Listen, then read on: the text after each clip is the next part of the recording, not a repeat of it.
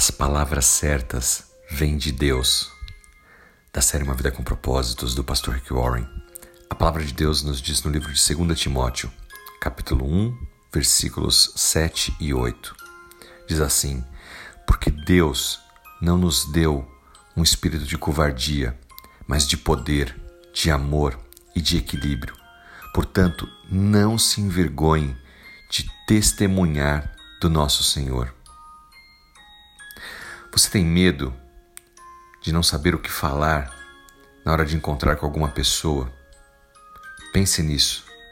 O Espírito Santo de Deus habita em nós e é Ele que nos dá essa força, essa ousadia e, ao mesmo tempo, amor e equilíbrio para darmos um bom testemunho daquilo que o Senhor tem feito em nossas vidas. Já falamos aqui anteriormente, não se trata de ser eloquente, de subir um púlpito, de pegar um microfone, não. Dar o testemunho e falar de Deus às pessoas trata-se de falar justamente da forma como você é, aonde você está, com as pessoas que Deus mesmo vai preparar de antemão para que estejam junto com você e que você possa então ali falar do amor de Cristo, contar o que Deus fez e tem feito na sua vida. Lembre-se, você não está sozinho quando compartilha a esperança em Cristo. Deus é contigo. O Espírito Santo de Deus está trabalhando no coração dessa outra pessoa também com a qual você está falando.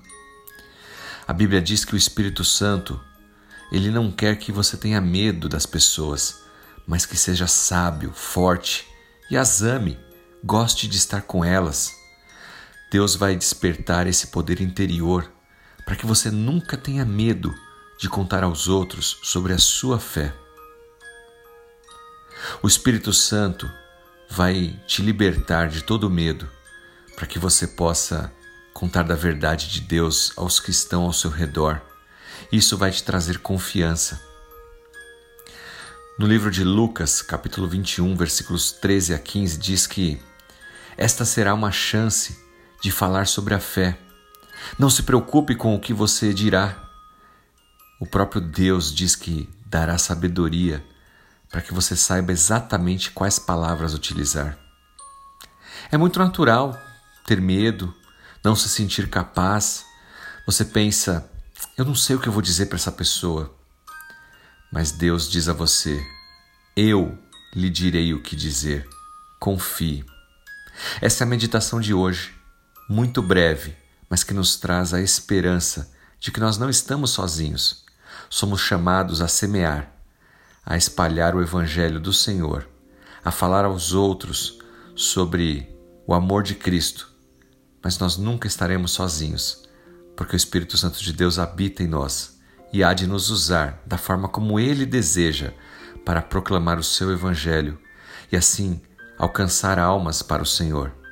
Lembre-se disso, você é um porta-voz e Deus quer te usar abundantemente. Permita que o Espírito Santo fale ao seu coração e que você seja um servo do Senhor fiel e proclamador do Evangelho da salvação e da graça através de Jesus Cristo. Que Deus te abençoe. Em nome dele, Jesus. Amém.